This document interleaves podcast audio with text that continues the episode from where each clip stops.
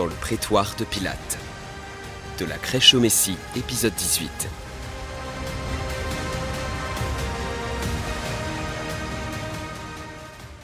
En plus de la souffrance et du chagrin causés par la trahison de son protégé qui l'encadra pendant plus de trois ans, Jésus doit maintenant subir le procès et le jugement dans le prétoire de Pilate. Bien que les dirigeants juifs aient voulu condamner Jésus à une mort rapide, seules les autorités civiles pouvaient autoriser la peine capitale. C'est donc le gouvernement romain, par l'intermédiaire de son représentant régional Ponce Pilate, qui devait être convaincu de la culpabilité de Jésus. Avant que Jésus ne soit conduit devant Pilate, il fut conduit devant Anne et Caïphe.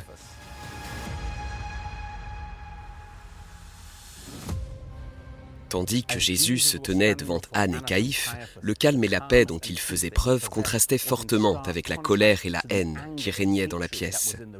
Ils essayèrent d'amener les gens à témoigner contre Jésus, mais ces gens n'ont pas résisté à l'interrogatoire. Jésus ne répondait à aucune de leurs questions jusqu'à ce qu'ils lui demandent s'il était le Fils de Dieu. Voilà une question qu'il ne pouvait ignorer car son identité même était remise en question. Après sa réponse affirmative à Caïphe, il avertit qu'il verrait le Fils de l'homme venir sur les nuées du ciel, une claire référence à la seconde venue.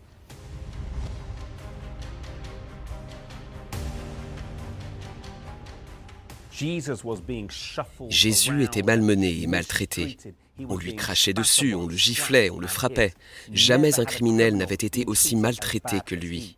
Au milieu de tout cela, la prophétie qu'il annonça selon laquelle Pierre le renierait trois fois s'est réalisée. Alors que Pierre se tenait debout dans la cour, il renia Jésus avec véhémence en proférant des paroles de malédiction et des insultes. Puis le coq chanta. À ce moment-là, la Bible nous dit que Pierre eut le cœur brisé. Il s'enfuit et pleura amèrement. Pierre avait le désir de tout donner pour Jésus, mais il avait d'énormes faiblesses et des problèmes qu'il devait reconnaître et demander à Jésus de corriger.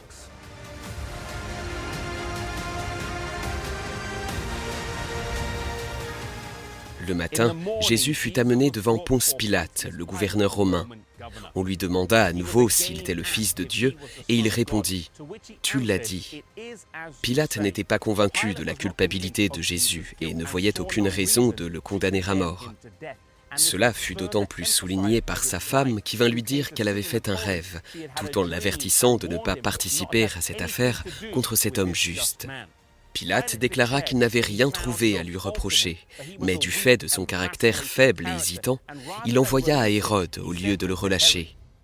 Hérode, après l'avoir interrogé, n'était pas non plus convaincu de sa culpabilité, mais il le renvoya à Pilate.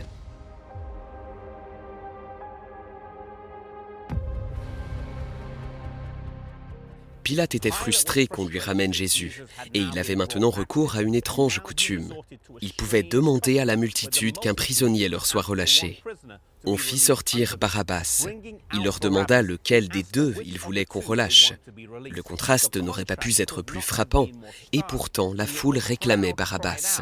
Il demanda alors ce qu'il devait faire de Jésus, et la foule, qui avait été stimulée par les prêtres et les anciens, répondit ⁇ Crucifiez-le, crucifiez-le ⁇ Pilate agit alors avec lâcheté en demandant qu'on lui apporte une bassine d'eau, et il se lava les mains, disant qu'il se déchargeait de toute culpabilité quant à la condamnation de cet innocent.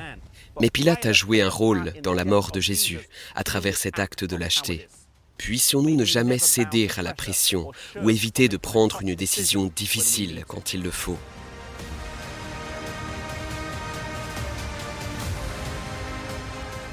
Hérode et Pilate savaient tous deux que Jésus était innocent, mais tous deux avaient peur d'agir selon leurs convictions. Tous les deux voulaient plaire à la foule. Ils ont hésité et ont finalement fait le mauvais choix. Un choix qui les hanterait jusqu'à la fin de leur vie. Tous deux ont préféré l'approbation de la foule plutôt que d'écouter leurs convictions. C'est le défi auquel nous sommes tous confrontés. Notre popularité, l'adulation et l'importance de la majorité aux dépens de notre conscience. La majorité a rarement raison. Puissions-nous être prêts à prendre position pour Dieu, même si cela signifie être seuls parce que nous savons que Jésus, Dieu lui-même, a été le seul à prendre position pour nous.